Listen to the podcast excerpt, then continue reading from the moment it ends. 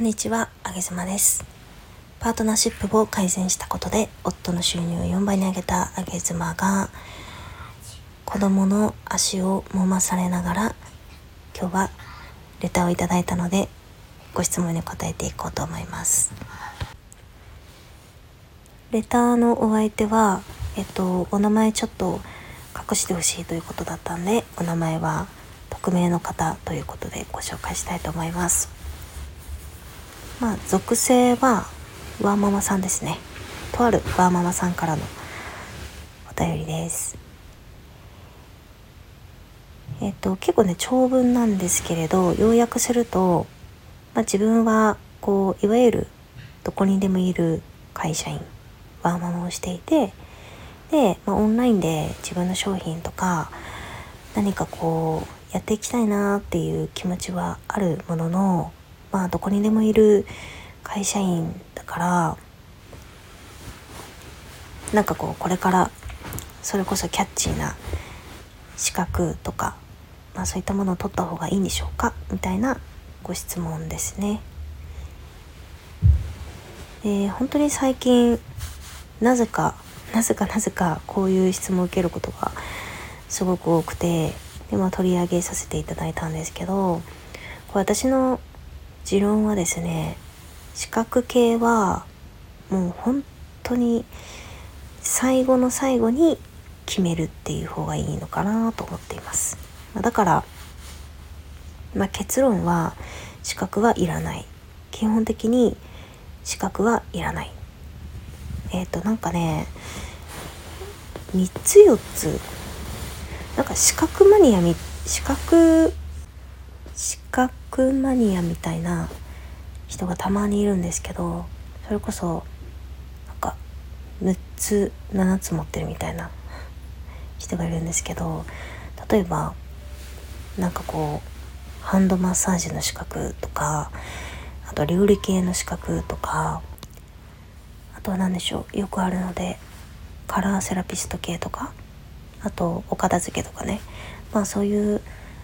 いろんな資格がね世の中にははびこってますからある程度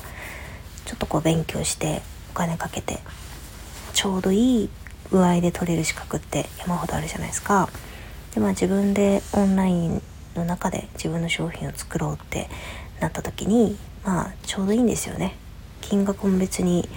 こう安すぎるような資格でもないしある程度がっつり勉強もするからなんか取ってる取ってる人も取ってる人で結構自分頑張ったしみたいなお金もまあまあかけたしみたいな感じででそれをいわゆる資格を取ってから商品にするっていう方が多いんですけど私はうーん私が商品設計する時ってあんまりね資格から商品を作ることはしないんですよね。例えばカラーセラピストの資格持ってる人がいたとしてじゃああなたそのカラー系の商品作ろうみたいなことっていうのはそんな感じには作らないんですよね。あくまでその人の人生の話をある程度棚押しをさせていただいて、まあ、どこがすごくキャッチーでどこにいわゆる価値が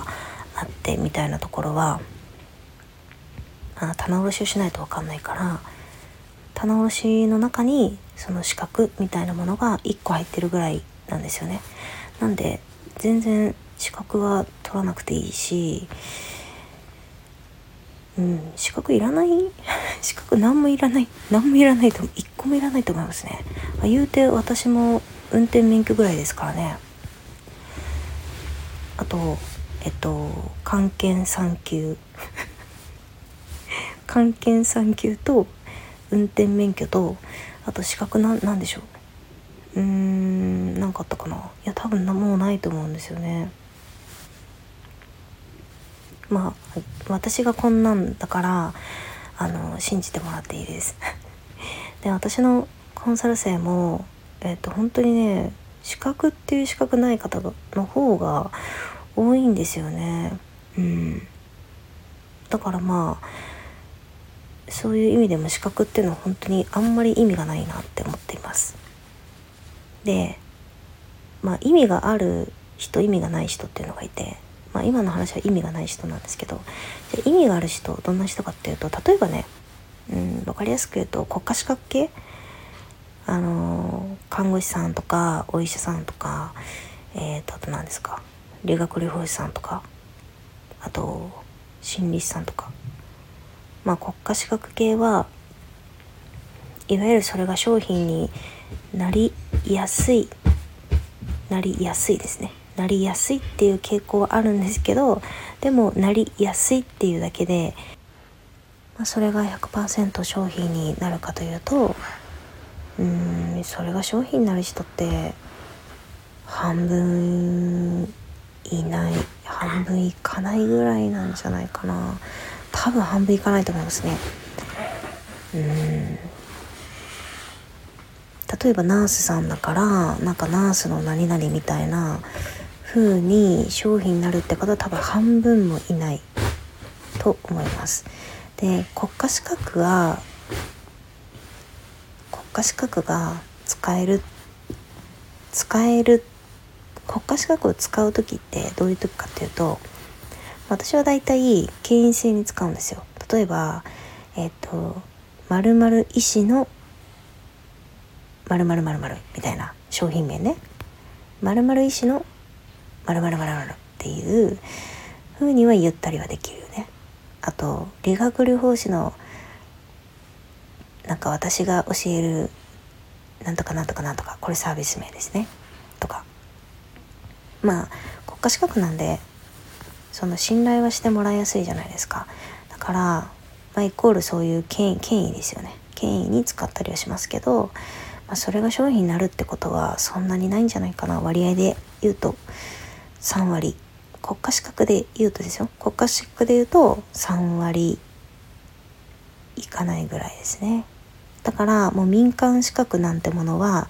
1割もいかないと思った方がいい。と思います。なのであの結論資格は必要ないですよって取らなくていいし。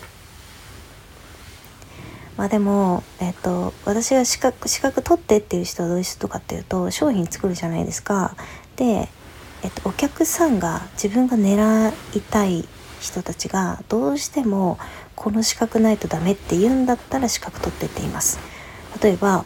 じゃあ自分ヨガのレッスンしたいと。で別に YouTube でねあのヨガの全てをね YouTube で学んで